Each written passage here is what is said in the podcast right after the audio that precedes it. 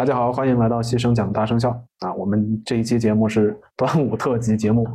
我们有三个影片要讲，分别是我爱你、消失的她和八角笼中啊。因为节目考虑到节目可能时间会比较长，我们可能会分三期节目来说，但是但是我们是一遍录完的，可能会剪成三期这个样子。那我们第一个要讲的影片是是什么来着？哦，消失的。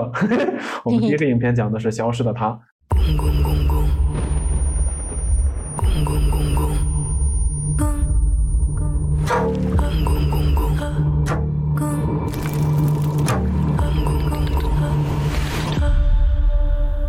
片长一百二十一分钟，豆瓣评分现在七点一分，就不讲什么发行版本了。国产片讲这个没有任何的意义。那我们就开始吧。Hello，大家好，我是我爱八角消失的小美。大家好，我是不太懂得欣赏梵高的小帅。大家好，我是觉得消失的她很好看的大壮啊。我为什么要说为什么是这么个开头？因为他们都觉得消失的她不太行。而我觉得消失的她其实是其实是还可以的，没有我们所说的好与坏，就是大概这种排序是在我们今天要聊的这三个影片当中来排。他们把消失的她排到了最后，而我把它排到了第二。仅仅是这样，对我的排序就已经在我的片头已经说出来了。我爱八角消失。各位听众老爷，我们强调一下，我们这期节目本来是想录一个端午节啊重点影片的一个排雷的节目，是吧？就是给给您挑选一下哪个好看，哪个不好看。本来希望这个节目能在端午前。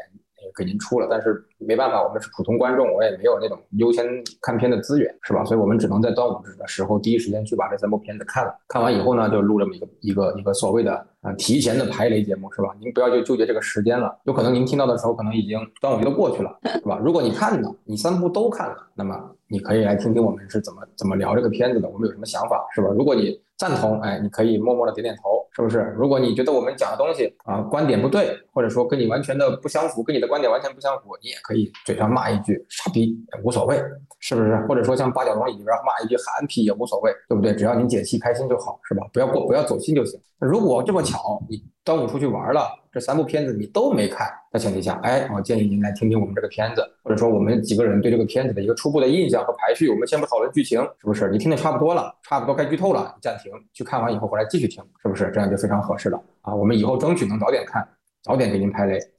你你的开场越来越像德云社郭德纲的开场，有一点自己的风格是吧？各位衣食父母大家好是吧？哦，你忘记说了，距我们一百期那个，那你来嘛，就我们好，你来。距我们一百期节目还有九十八期，希望大家继续支持啾咪。我们争取在一百期之前成为一个呃，就是有稍微有那么点粉丝是吧？然后能骗点后产品回来给你们发一发的，有那么点影响力的节目。我们都不指望能有片方请我们去现场看片，我们只是希望在第一百期的时候能能有个给大家能有个给大家送。送呃送东西给大家的快递费用 就可以了。不过如果有那种可以提前看大片的这种点映的机会，我们也是能争取就争取的，这个放心。啊，因为我们只是普通公众，我们去哪争取？报一些观影团呀，很多时候都是会提前看片，都是观影团会组织活动的嘛。我不知道你们城市有没有，我们这边是有很多。就我们这么傻还自己花钱？白嫖的快乐啊！每一期每每一期节目成本最少得一百多，三张电影票。是的，求大家多多点。关注投个币吧，让我们回一下血嘛。对对对，B 站的朋友，B 站的朋友听到这一条，请你一键三连，谢谢。谢谢，好好好，不要说废话了。片子片子，来聊片子。越来，你们的广告越来越。我跟你说，人家都不想听到这里，就直接点出去了，好吗？啊，因为是呃，因为我们第一个影片讲的是消失的他，这个影片是个悬疑片。可能会如果有剧透的话，可能会影响到大家的观感。所以，但是我们如果不聊具体情节的话，我们会聊得非常的不畅快。所以我在后期制作的过程中，呃，有后面涉及到剧透，我会给大家一个一段呃一段奇妙的音乐，能让大家有这个时间掏出手机把我们的节目关掉。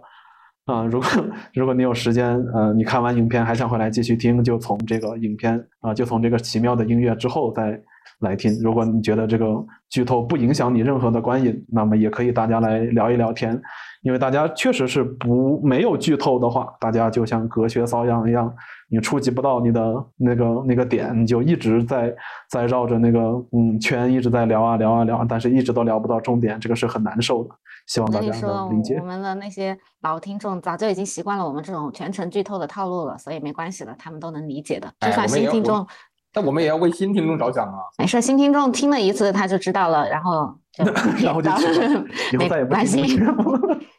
先先我先说说我们这个排名啊，我们这次讲的是端午的三部最热门的片子，一部是呃《消失的她》已经正式上映了，另外一部是那个《我爱你》也是正式上映了，还有一部是在点映的，就端午期间点映三天的《八角笼中》。这个片子会在后面是几月几号上映来着？我忘了，它会在后面上，啊，七月六号上映的，所以大家不用着急啊。首先，首先我们谈的是那个《消失的她》，如果就是你没看啊，那么如果你看了《八角笼中》，那么请你去听我们的第二期节目啊，我们这个系列的第二期节目啊。如果你看的是《我爱你》，麻烦你跳转到我们的第三期节目开始听也可以啊，没问题。如果你不介意剧透啊，如果你想听听我们是怎么怎么怎么聊这个片子的，那你就从第一集开始一个一个听，没问题啊。先先说说这个三个片子的那个排排名啊，刚才小美已经说过了，其实我们我们三个大致是相同，但是中间有稍微的差异。我是觉得《我爱你》是这三部里片子里面最好看的。相对的最好看的，然后第二部是那个八角笼中，第三部是那个叫啥来着？消失的她啊，我是这么个排序，一二三。但是这个东西不是说呃一个绝对的好与坏，而是相对的而已。消失的她也是一个非常优秀的一个这个悬疑推理的片子，也很好。然后，但是它像我心目中，它比八角笼中和我爱你要稍逊一些些啊，这个只是相对而言，不是绝对的。你们觉得消失的她不行的地方在哪里？我特别好奇，因为我觉得消失的她。我看完了以后，观感其实还 OK。虽然虽然后面的结局我猜到了，但是 但是我觉得这个片不至于比比八角差。我觉得它是比八角要好一些的。它是因为导演我有我有查，我没有呃这期的开头我没有专门介绍《消失的他》的导演，因为我查了导演之前拍的影片也不是特别的特别的有名。或者特别有值得拿出来跟大家说道说道的地方，但是《消失的他》他的监制是陈思诚啊，他的风格也是特别明显嗯，你能从这部影片里面看到有陈思诚之前拍拍《唐人街探案》的一些悬疑片的影子，所以你们为什么觉得《消失的他》会拉胯？或者是你们觉得消失的他不好的地方的点在哪里？那小美先说。其实我我并不觉得它是很拉胯，或者是是一个烂片。我不觉得它是个烂片，就至少在目前的悬疑系列的电影里面，我不说电视剧啊，我只说电影国产悬疑片里面，这个片子算是还不错的，至少是中等偏上的这么一个级别。啊，因为毕竟大家对于陈思诚导演这种悬疑类型的这种探案类型的风格也非常的熟悉了，包括他前面的《唐人街探案》都是嗯那种四五十亿票房的这种级别的大片子，所以它的质量还是有保证的，包括里面的选角啊，朱一龙也好，倪妮，包括文咏珊，他们这一次的演技都还是 OK 的。然后我对悬疑片最看重的点是在于故事本身啊，谁演我无所谓。啊，我是比较看重故事，但是我是觉得这个片子在我这里，嗯，故事我可能就是看到前面就比较比较早就把它猜到了这么一个结局，就第一时间就降低了那种悬疑的感觉，就导致于我在后面哪怕看到它出现了反转或者是怎么样的一个呃剧情，我都没没有特别对，已经没有那么的惊喜的那种程度了。你在哪个阶段能能猜得到那个？结局是在前中后，就是大概这么区分嘛？在前中后哪个阶段你是猜到了结局？我应该是在影片的三分之一的阶段，就前半段，前半段，对，就是前，因为前面，嗯，我我的猜不是说，嗯，就是就是毫无逻辑的这么去猜。第一是我是对啊这个陈思诚他的这个片子的这种风格的套路比较熟悉了，就我知道他导的这种悬疑片大概都是有一个什么样的一个公式啊，然后。呃，可以让你有一些线索，可以让你抓到。然后我确定我猜的那个结局的点就在于，呃，那个出现了那个人物，就出现关键人物了之后，我就确定了我那个点。这这里先不说剧透啊，就是第一，我对他的套，对导演套路很，对编剧套路熟；第二个就是我对这个片子的风格熟；第三就是因为这个片子它本身的本子是改编的啊，陈包括陈思诚他之前的那些片基本都是改编的嘛。然后对国外的悬疑片也是看看过一些，然后也大概能 get 到一些点，所以。嗯，这个是我对这个片子稍微大打折扣的一个地方，就是我猜到了。然后第二个让我觉得并没有那么满意的点，就在于有一点点怎么说狗尾续貂。我觉得这个词用的严重了一点，就是前就高开低走比较明显吧。就前面你有多多惊喜，就是前面这个片子让你眼前有多一亮，后面就会让你眼前有多一黑。对，就是整体的水平就是。呃，没有接得上，就导致我在看前半段和后半段的那种呃观影的落差感比较大。嗯，我没你说的，我没你说的那么夸张。我，但我一个观点是，我是认同，就是他开头开开头开的很好，开头呃没多长时间就已经把你完全拉进那个谜团里面，然后觉得哦是我这好像是还挺无解的一个谜团，对，就会让你觉得挺挺绝望的。然后嗯后面后面的话就会你会发现哎开头就巅峰了，然后后面一步一步再往下坡走走下坡路，那个剧情在走下坡，就会让影响你的观感。不是说它后面的结局不好，对，只是说不是那么好。然后呃它的整个的套路也不是那么的好啊，所以我会觉得就是这个观感上让我觉得。不是那么的舒服。我当然希望它是一波一波的那个小高潮，然后那个那个剧情是很曲折的、很难的、很困难的。但是我没有呃得到这种这种这种快感，观观影的快感，那种推理剧应有的一些解谜的快感，它反而是很像，就是这个谜是在被这这个这个这个谜好像是在为剧情服务，而不是剧情在为这个谜服务。就是这个案子被被这个这个怎么说呢？被这个谜推着走，不是那种一步一步你去你去抽丝剥茧的摸索的感觉，就是嗯不爽，看的不爽，这就是这种观感会影响我对他的一个评价吧。不是说他这个片子本身质量上出现了一个 bug，或者说很大的问题什么的，因为这种推理片最怕就是出现一些 bug，它基本上算是比较自圆其说了，然后兜也兜得回来，然后呃虽然他最后兜的有点刻意啊，但是还还 OK，但是观感上这确实是有点不。好，对你说到这个观感，我突然想到我的感受可以这么去说，就是一般的悬疑片，就就一呃好的优秀的悬疑片，我可能是作为呃解谜人的一员，就是我全程带入进去，我就好像是这个 detective，我是这个侦探，我要去去解密，就全就全程被带着走。但是这个片子我可能更多的是一种旁观者的身份啊，就是我是在看这个案子，但是我没有参与进去，就参与感没有那么强，所以啊。这个应该也也也能形容一下我我看这个悬疑片的观感吧。对，好，我们忍不住了，后面的内容我们要 开始涉及到剧情了。然后后面的是一段非常中间这一段是非一个一个非常奇妙的音乐，可能有个几秒钟。哎，那我很好奇那个。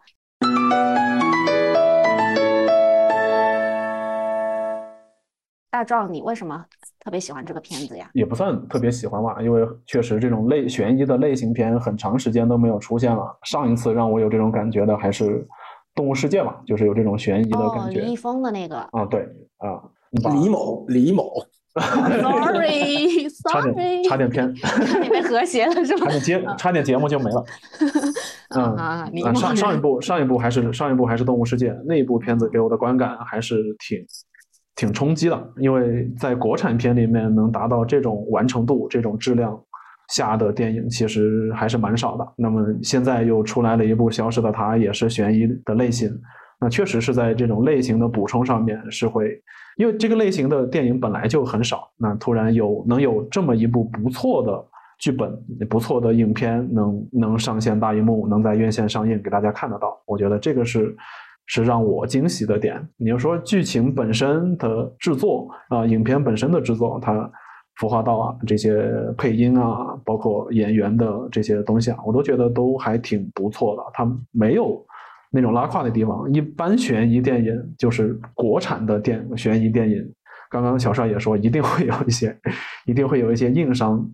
出。一旦出现这个硬伤，你就会觉得非常的出戏，我根本就代入不到这个地方。后面你即使把这个影片拍的再你你吹的牛逼再怎么大，我都觉得你一旦有了那个 bug 以后，其他的都不行了。但是这部影片至少你你我第一遍看是没有发现没有看到这么特别明显的一些失误啊，或者是 bug 呀，一些逻辑上的问题啊，就非常非常的顺。我觉得光光这一点就已经让我足够让我给他呃一个比较高的分数。首先它是国产片。另外，它是它没有这么多，呃，不是那么多，是直接没有那么明显的逻辑漏洞，或者是影片的一些 bug 啊，我觉得这么已经就够了。我我我没你那么宽容，我是觉得我是我是正向的评价啊，我是首先我是正向评价这部片子的，然后我也是给了一些鼓励分的。我觉得国产悬疑片虽然还有待进步，但是这部片子已经不错了。然后我也是给了给了一些鼓励性质的分数。然后我我的问题在哪儿？我的问题是，它它它的剧情设定有某一个部分特别影响我的观感，就觉得我很我觉得很不舒服。就是如果观众朋友、观众老爷你去看的时候，你可能大部分的观众老爷都是在呃他们提提到两套潜水服的时候猜到了结尾，猜到了这个是案件的真相啊。大部分人我相信都是在那个点，就是基本上百分之九十肯定啊，那谁谁谁就是凶手了。啊，赶紧吹就剧透吧，就是就直接猜到那个我们的男一朱一龙就是就是凶手了，基本上大部分人都是在看到他那个查到那个啊，这个那个那个那个潜水店的小小哥无意中提到了那个他老婆李木子在那儿租了一套泳衣还没还押金这个事儿，大部分人都是在那个时候可能就猜到了。嗯，因为那个那那个地方的逻辑特别的出跳，就是整个整个的演表演包括剧情到那个地方是一个严重非常非常严重的一个断点。但是就能叫 bug，地方但是那个地方的节奏把整个片子给拉拉下去了。而且朱一龙那个表演那个态度，就是非常的做贼心虚，演的太太假了，假了。就那一刻，基本上我那一瞬间，我就说啊，片子后半段好像也没有什么很大的必要去看下去了。甚至他杀人的方式，你大概率也已经猜到是怎么回事儿，肯定就是在潜水的时候把他弄死了，具体怎么死就无所谓了。所以这个片子在那一刻已经觉得啊，有点那个那个那个嗯没看头了，不能说没看头，就是看头没那么大了。跟前半段比，就是完全就是拉垮了很多个，不能说垮，也不能说拉垮，就是没那么好了。就是从那一点开始，这个片子分成两部分，前半部都挺好的，从那个点开始，后半部分就不如前半部分了。所以我是是很影响我的观感，所以我没有在这一点被我扣了一些分数。然后就是就是那个那个那个曼曼这个的这个身份，这个人的身份也弄得很刻意，这个闺蜜，这个这个这个什么。纹身这个人的身份什么的，就是这些所有的设定也很容易让你猜到谁是曼曼。那个名字改的也基本上是一样的，那个所谓的曼曼跟所所谓的麦麦也没什么区别了啊，所以就很那个很容易。我是前面一一看到他的出现，陈麦律师，然后没过几分钟，我大概就猜到这个人很有可能就是曼曼。我片子一开始我还在想，这个文咏珊这个角色有没有可能是曼曼啊？因为一些特殊原因过来，然后我当时还在猜他两个人会不会呃。我猜的很很很很很腹黑，我当时猜他两个人是不是那个拉拉或什么的，然后呃，就是就是他嫉妒这个这个这个李木子有有有了老公，觉得李木子背叛他什么，他过来要要干掉她老公，诸如此类的这种这种也蛮俗套的剧情的想法。当时我在想，会不会是这种发展这个剧情啊？但是当然最后这个剧情也没有跳脱出我们的预判预判之中啊，预判预判之外，所以就就觉得也还是有点俗套。但它并不差，并不是说拉垮啊。我大概能明白你们扣分的点了，就是你如果观众对这个影片你越呃越早能猜得到结局，那你的分可能会就是给的不会那么高。如果你刚出龙标就已经猜到结局了，那这个片你一定是觉得是个烂片。就是呃常常规的，我觉得推理片很多时候我们能见到的那个方式，一种就是让你带入角色，你就跟着谜团走，跟着线索走，那种那种就是沉浸感，但是你可能没有很很。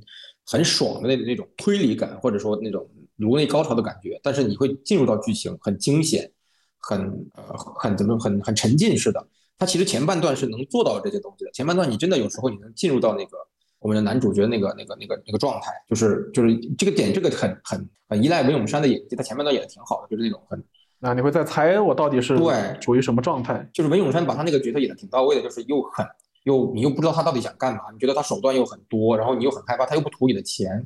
你就是会让你很害怕，甚至他有一些镜头用了一些惊悚片的镜头，突然吓你一下。我觉得前半段的氛围都营造的挺好的，你就继续让我做一个沉浸式的这种这种推理推理推理感就好，推理推理享受就好了。但是问题是你后半段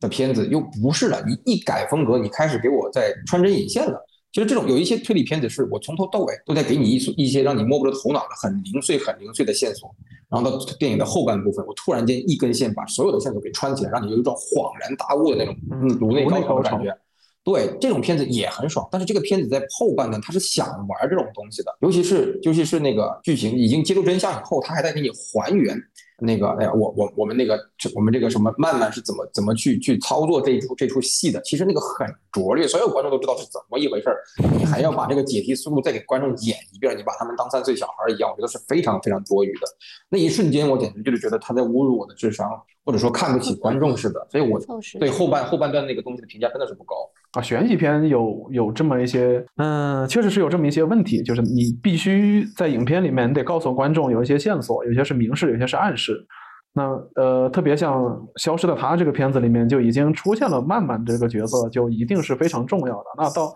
到中后段，到嗯，你还没有出现这个角色的时候，你就大概能猜到了，这么重要的人物，他一定是之前要么是已经出现过的，那要么就是要么这个就是出现重大的 bug，这个就没有考虑到剧情里面。那一般，那你看这种影片，那一定是前者了，一定是之前就出现过的了，那就只能是只能是陈麦了啊，是是叫陈麦吗？反正就只能是倪妮那个角那个那个那个角色了。那你猜到了结果以后，就就真的就就后面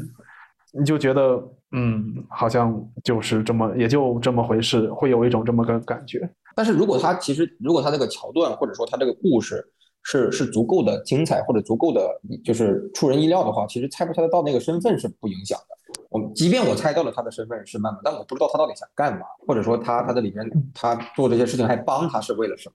就是就是其实他其实可以做的更出人意料一些，但是这个剧本就是在后半段很多东西就是为了悬疑而悬疑，为了圆这个故事而去设这个东西，就没有说让我有一个倒推的感觉，因为有很多故事你倒推是不成立的，你只有顺着它才成立。那这个故事就是就是让你感觉好像嗯。有很多其他的角度去判断这个故事的话，就好像不成立似的。尤尤其是在人物方面立不住。这个这个这个麦麦这个陈麦律师这个角色，一开始骑摩的时候又这么飒，然后就就后面好像很莽的感觉，又有点。然后就是我希望他就是一直是这样一个人设，又飒又又充满智慧，又又很聪明的这么一个感一个感觉。然后呃，然后在最后就是反那个反转出来，然后让让我知道哦，原来他是这个身份。但是他前半段是很很很聪明、挺飒的一个感觉，到后面就变成了一个莽夫一样东西，就让我觉得啊，好像他不是一个律师了，他他妈是个特工了，已经就是法，就是人设不对了，你前后不匹配了，没有专注于那个角色本身了，就让我你好像有一些行为是为了，就好像你的剧、你的故事演不下去了，讲不通了，你开始硬给他塞了这些技能下去或者这些东西下去，所以那个让我就觉得啊，这个本子本身不是那么的高明啊。对你这么一说，我想起一个细节，就刚开始倪妮那个角色。他是很冷静、很理智的，他知道是什么是危险的，什么是可以做的。但是到后面，你明知道人家是有那种重火力、有武器的那种情况下，你们两个人就到深入敌后，就想进去要找点什么，这不是，这是就就这种反差就非常难以让人接受。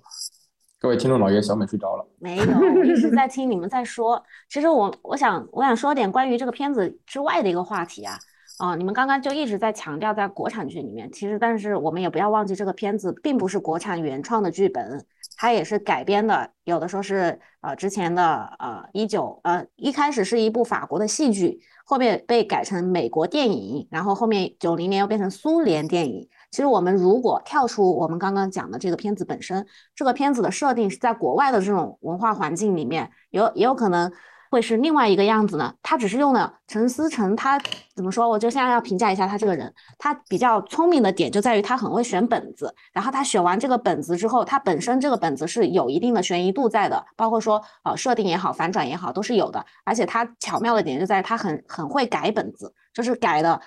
改的很贴合我们当下的一些话题，或者是我们能够就中国观众能够接受的一些中国元素，对对对，就对。所以他会在这个故事的本身的这些改编上面，就会很很花一些巧思。就像我刚开始一看完跟你们分享的，就是我觉得陈思诚是一个非常聪明的导演，他很知道中国的观众想要看什么样样的悬疑片，他们会在什么地方感到惊喜，会在什么时候感到有点哦有点看不下去，然后就突然给你来个小高潮这样子。然后包括说现在最火的磕 CP 是不是磕女女 CP？所以选了像倪妮这种文咏珊这种又美呀又又飒的这种演员，然后我觉得很多东西，我觉得会让我看到的更多的是他们背后在对这个片子的改编和选择上面的一些巧思，而不是说啊这个片子，嗯，我说不上来。对，你看你自己都夸不下去了，不要硬编了。对我没有说要去夸，但是我我必须要承承认，就是他的确是有这种能力在的，就。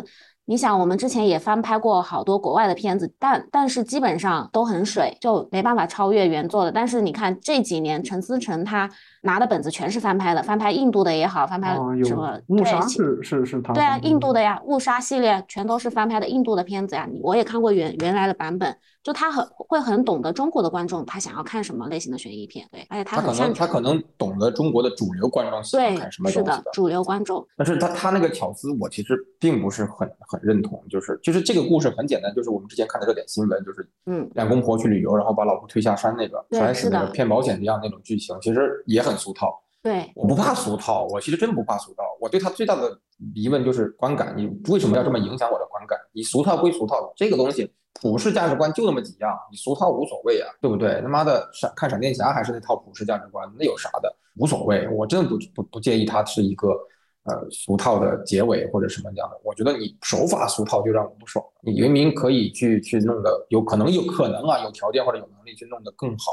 但是就是好像好像就是就是觉得，哎，我这个小聪明卖到卖到这个地步，我这个小聪明已经够了，已经够够很多普通观众的欣赏了，我就没必要再做的更好更极致了。我是猜测，我不知道他是不是这样子，但是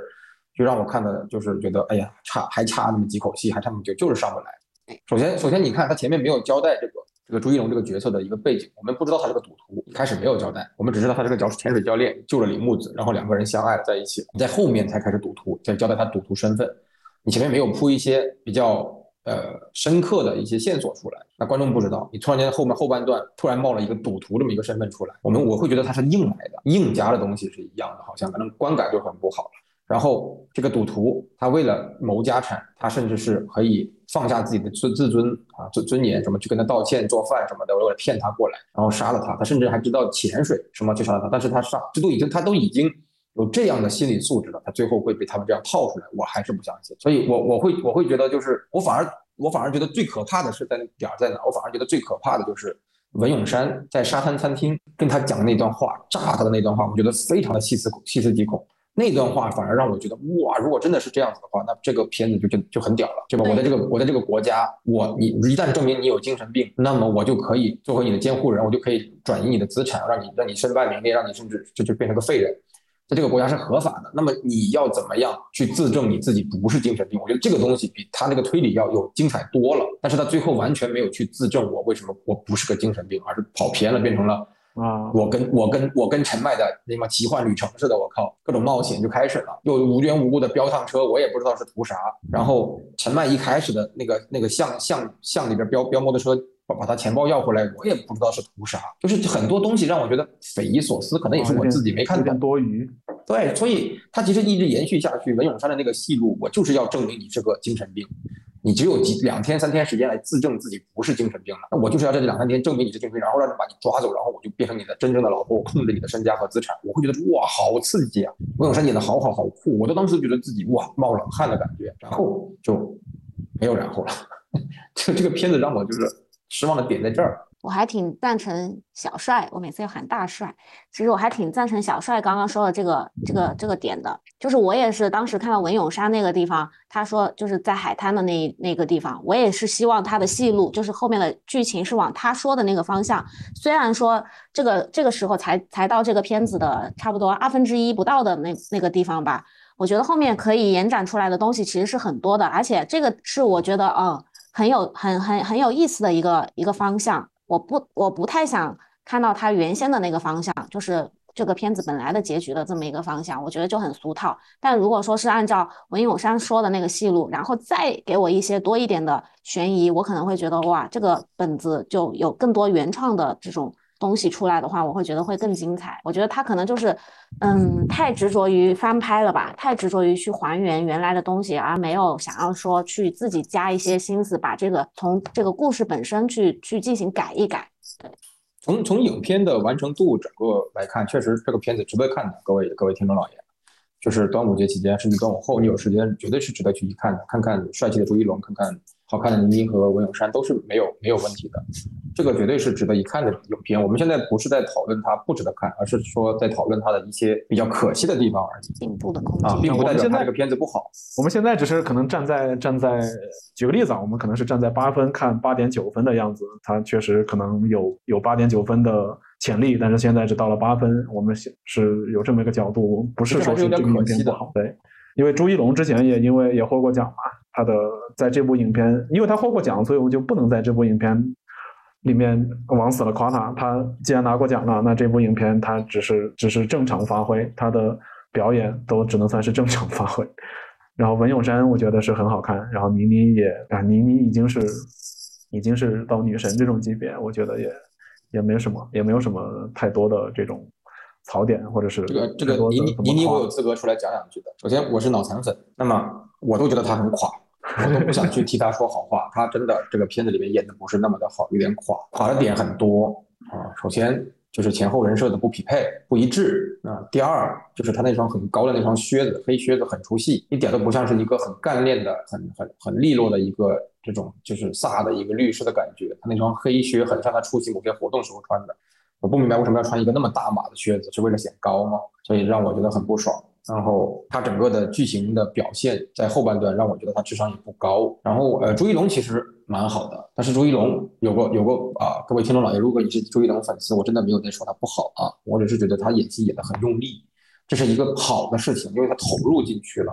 但是他的用力跟跟这个跟这个片子后半段的俗套形成了一个很鲜明的对比。就是后半段为了套他话，倪妮的演技没有在线，然后有很多人的演技也不是那么的好，就跟不上吗？对，那种硬硬塑造的紧张感，然后那种那种朱一龙的歇斯底里，跟这个俗套的剧情和故事没有完美的契合在一起，会很奇怪。朱一龙好演的好的，他歇斯底里的那种。呃，让人觉得他好像真的没有精神病，或者真的有精神病也好，无所谓。他那个演法是让我觉得 OK 的，挺好。单独单独把朱一龙拿出来是觉得 OK 的，但是加上其他的演员，破医院里边，倪妮演的不好，倪妮演的真的不怎么样。然后那个那个那个紧张的气氛的塑造也没有塑造到位，就是因为那个紧张气氛没有塑造到位，朱一龙就承认了，就就。就坦白了那个尸体在哪，我会觉得哇，为什么你都这么这么有城府的把你老婆骗过来，这么做一个局，一个人做这么一个局，把你老婆给杀了，心这么大的一个人，还敢去警察局报警立案的这么一个人，你到最后你经受不住考验，经受不住这么浅的考验，然后你你妥协了，就是我会觉得哦好。就差一差一股劲儿，突然间就松松了，在那一瞬间松了，就差那么一口气儿的感觉啊！所以就是这种观感，让我到最后出来以后离开电影院，我都觉得，我还是欠欠那么一两点，再最后再推一把就好了。因为我觉得这三个演员这一次的演技上面，我会我会这么去评价，我会觉得说还不错，但是啊，但是后面有太多可以要说的点了，开始得罪人了。嗯，譬如说第一个倪妮，她真的是美。就不管她穿，嗯，穿什么衣服、什么妆法都是美，但是她在剧里面所有的表现，我觉得她是她是一个需要有空，她是需要一个有空间感的人。怎么说？哦，她是需要有一定空白的这么一个一个演员。就打个比方，她在那个老谋子的那个《金陵十三十三钗》里面，我觉得是很美的，她的戏份不算是多。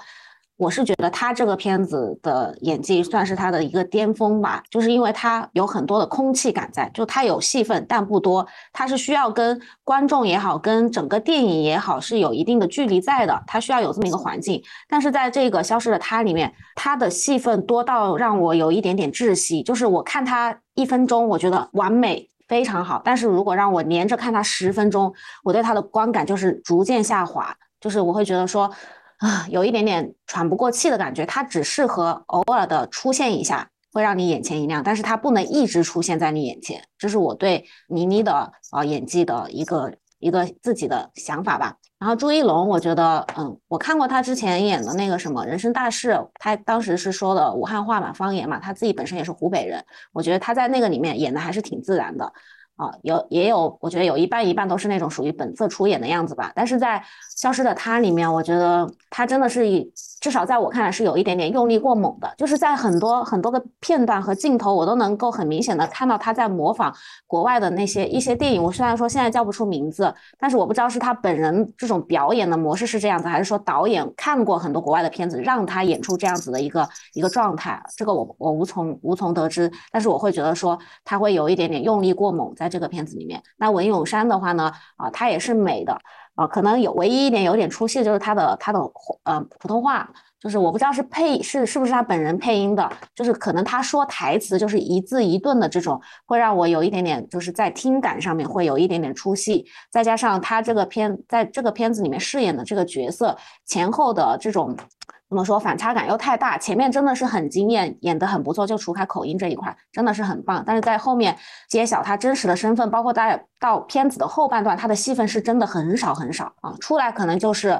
呃，突然之间吓了一下，惊艳你一下，这种戏份少的可怜。我觉得在这一方面有一点点小落差，其他的都还挺好的。对，这是我对这三个演员的在片子里面的一些印象和评价。啊，对，我你是觉得朱一龙的戏演的有点过了？嗯，是的，我觉得他在这个里面表演的痕迹过于重了。就包括我也有看过一些豆瓣的网友评论说，哇，演的哇，这什么疯批眼神出来了，这种状态进入了什么之类的。但是我觉得真正的这种疯癫的状态，或者是这种恐惧、撕心裂肺的状态，不应该是演出来的，而是应该生理上的一种恐惧。我记得我之前看过。一个我忘记片子的名字了，就是讲就是有一个人他被送到精神病医院，他会接受那种电击也好，那种嗯很残酷的这种折磨，就让他。这种反应是种生理上的恶心、生理上的疼痛的那种反应，那种才是真实的恐惧。我觉得朱一龙在里面就是在就是演演的痕迹太重了，包括导演给的一些镜头，譬如说放大他眼部的那种镜头又给的特别多，脸部特写又特别多，就导致我在这个地方看到他的这种啊，感觉他真的是太用力了。对我会有他的他的用力，其实就像你说的，在那些细节上，他动不动。抽出一下耳朵，动不动抽出一下嘴角，他有时候还抽出一下其中一个眼睛的眼袋部位，他他有这种细微的表情，其实是一个很难得的一些细节演技了，是挺好的。但是有个问题是，我们观众会觉得剧情好像还没有发展到那一步，还没有到那么严重的地步，你就会有一些这么用力的演技，好像说有点小题大做了，好像有点不至于了。所以到后来朱一龙的那个好的演技，那么用力的演技，会让我们觉得跟这个。这个无趣的故事比起来，有点不匹配了。他如果真的真的是延延伸到那个沙滩餐厅那一段的往后，他要如果是在这个过程中需要自证自己不是一个精神病，他在这么一个剧情发展发展下，他到某一刻他突然间好像真的变成了精神病，你分不清他是在自证还是真的变成了精神病的那一刻，他这种用力的演技你会觉得很精彩。但是可惜我们的剧情没有往那个方向发展。它到最后变成了一个拼图式的电影。我为了完成这个拼图，我是在一块一块的往上填东西而已。对，它没有去给你做穿针引线的这么一个过程。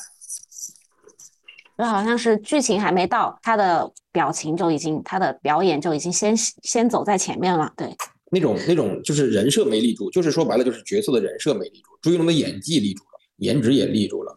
就是但是人设是真的没有立住这个人设。你一开始也没有交代出这个人的智商高低，或者说他城府城府深不深或什么的，诸如此类的东西。但他后面你又有一段你交代我他很有城府，是不是？他发现这个人的身份，这个李木子的身份是个富商的女儿，还继承了一大笔财产以后，他开始各种设局，又车祸的，又干嘛的，还去还去去看展、做功课什么的，这么有心机的一个人，这么这么厉害的一个人，他到最后经受不住这些考验，经受不住这些这么不苛刻的、不困难的考验。崩，他精神崩溃了，他坦白了他那个那个事情所在，就会让我觉得啊，好像又没有你人设立的那么的聪明或什么的，一点惊喜的反转都没有，所以就这个东西很让人失望。然后最后我们也，我我跟朋友聊起来这个事情，我们也有一个地方很匪夷所思，就是为什么他杀他老婆要在一个笼子里。笼子哪来的？不是一开始在那儿吗？这个也很奇怪啊。其我之前看过纪录片，就有的时候就是放那个水底下、海底下放笼子，是为了避免鲨鱼啊，防鲨笼啊。对对对，会避免那些鲨鱼那种大型的那种凶猛的动物过来。对这个我倒没有觉得特别的出戏，但是那个笼子肯定也有可能是他提前安排的。对，就是就是没有交代，就是真的没有交代，会让人觉得很突兀。你哪怕前面交代一下，你哪怕。在潜水的时候，或者说你有几分钟，呃，真的是野潜，不是在不是在泳池里边，你在外面野潜的时候，你交代过这么一个小细节，就是诶，这种笼子叫防沙笼或者什么的，讲两句也行，可能一笔带过，但是它后面就成了一个关键的细节，观众会觉得哦，原来你前面有铺垫，但是你没有，你只是铺垫了三个手势，那没有意义哈，你觉得让我们觉得。然后他老婆的他老婆李木子的戏也太强，他老婆子李木子绝望的也太快了，绝望，我希望他绝望的时间更长一点，会让我觉得这个事情会更可怕。深海的恐惧，然后老公离我而去，他最后拔氧拔掉那个氧气，然后摘掉那个那个那个潜水。我也觉得好奇怪，就特别太快了，你怎么绝望的这么快？你不应该稍微再挣扎一下吗？你的心里就这么的脆弱吗？然后那那个东西很赶，非常的像赶时间似的在完成一件事情，然后就觉得这个，哎，观感很差。是的，所以但是呢，你刚刚说的有一个就是，嗯，很多事情做做到有交代嘛，这也是那个陈思诚，我觉得他很很喜欢用的一个点，就是他的悬疑片会有这么一个特点，就是我我我里面出现的所有的人物和我提到的所有的线索，到最后我一定会给你圆回来，然后就会让普通的观众有一种。哦，原来是这样子的，这种感觉啊哈的那种懵那种效应在，这是他非常非常喜欢用的点，所以这也是为什么我从一开始就就猜到这个故事的结局，就是因为他把前面的伏笔埋的就很早之前埋的这些伏笔都出现了之后，你就大概能够拼拼出来他这里面的每一个人物是什么作用，他的这个剧情的一个走向在哪里。对，嗯，全，他这种悬疑片有点让我想到想到之前小时候看看柯南的那种感觉。一直都想跑在跑在柯南的前面，把这个事情给解决掉啊，就是把整根线串起来，把凶手抓出来。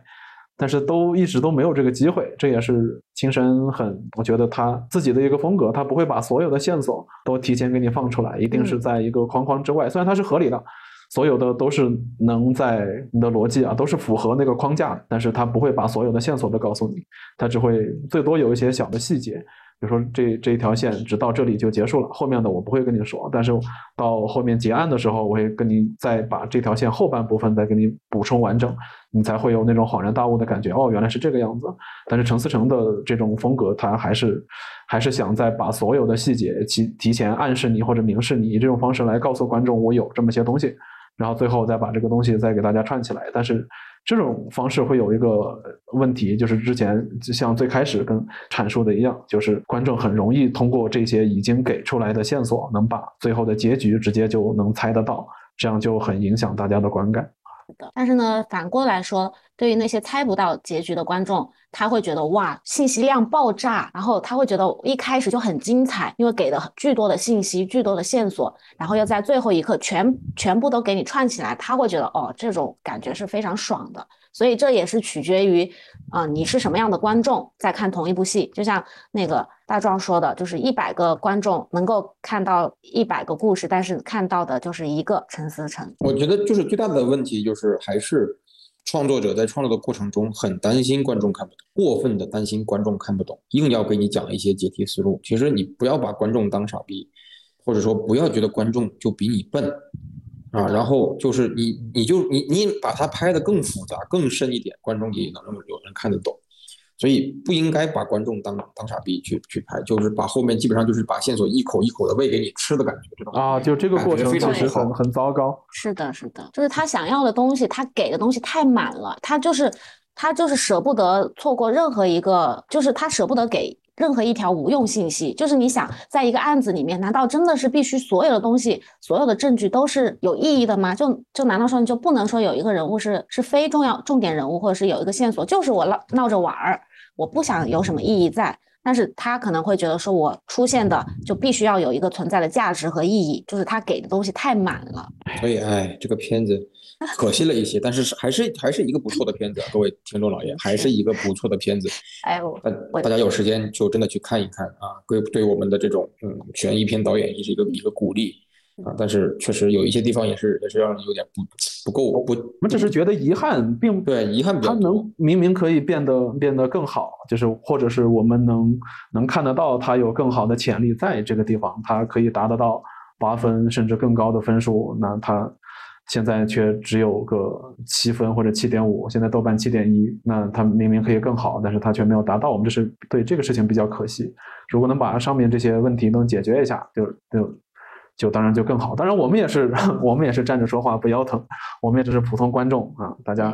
大家下个周末下周周日应该要上班，就是大家这部片应该还可以继续排映很长的时间，以目前的票房来讲，所以大家有空的时候可以这部影片还是可以作为。首选吧，啊，大家有一个有一个话题，有一个能聊天的这么一个机会啊，我觉得这部片子也是一个很好的契机，大家可以去看一看，看一看。所以，所以现在问题来了，我很好奇，就是听完我们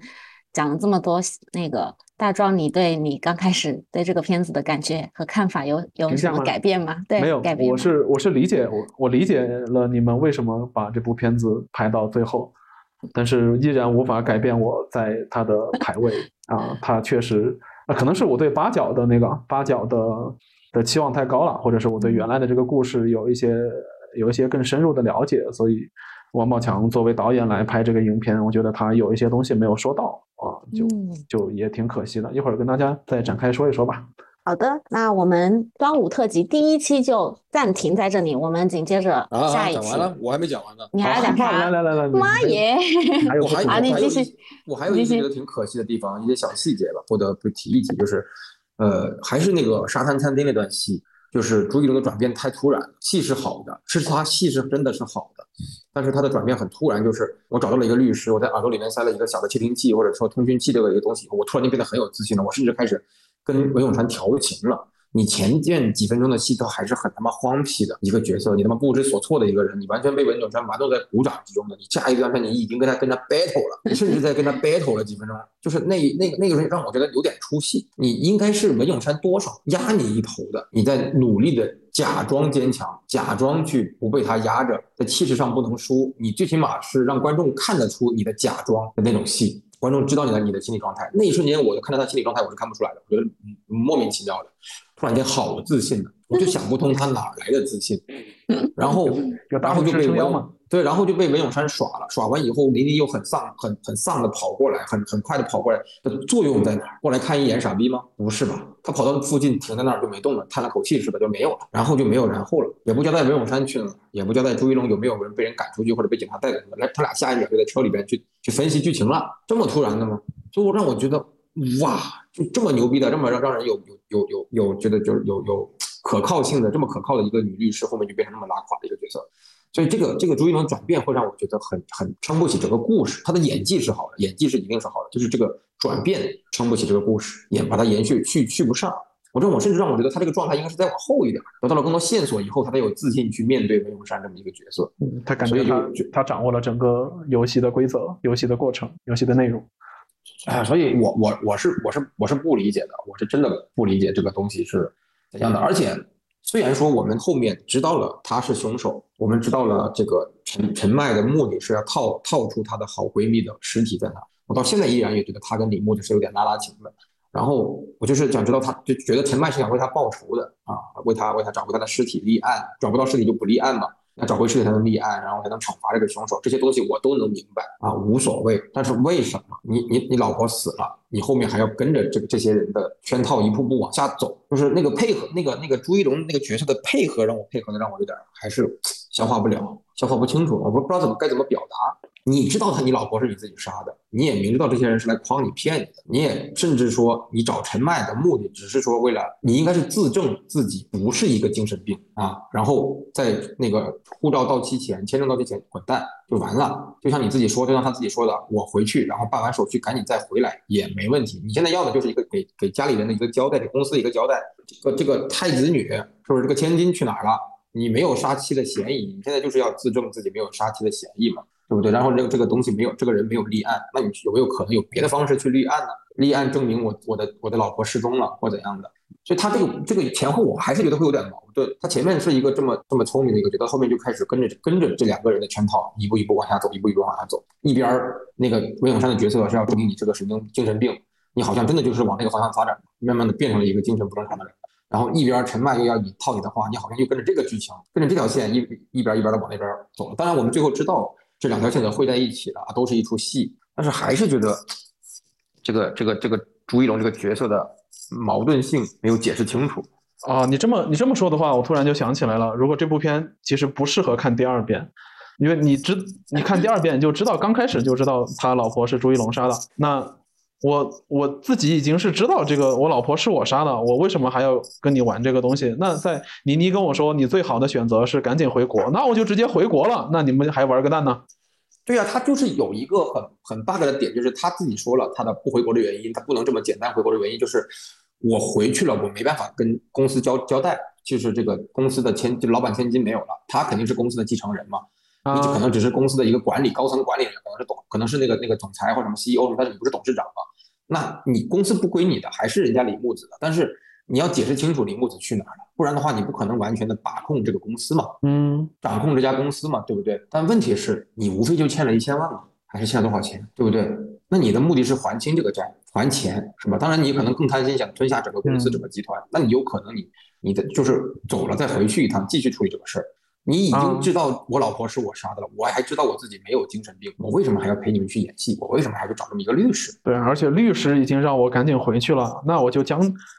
将计就计，我就直接直接听你的，我就回去就好了嘛。那那倪妮是不是就就剩下倪妮一脸懵逼？我剩下的怎么搞？就没有人陪你演这出戏了，你还怎么演下去？嗯，对，还把戏台搭搭到国搭回国吗？就是我会觉得这个地方让我觉得很。不合理，就智商真的不高。但他智商不高，他又如何去做这么演这么长演这么长一出戏？那么耐心的去去研究画作，去讨人家欢心，去做这种这么多事情。哎呀，所以就我还是就这些地方会这些小小的地方会让我觉得有点遗憾，影响了最终对这个片子的一个打分，就就这样子而已。对你这这个这个点特别关键，一旦你后面知道了，你刚开始就知道了，就是他老婆是他杀的，以后他后面的这些东西都立不住了，就变得特别的诡异。这个我觉得是这一点是这个影片最大的一个逻辑漏洞。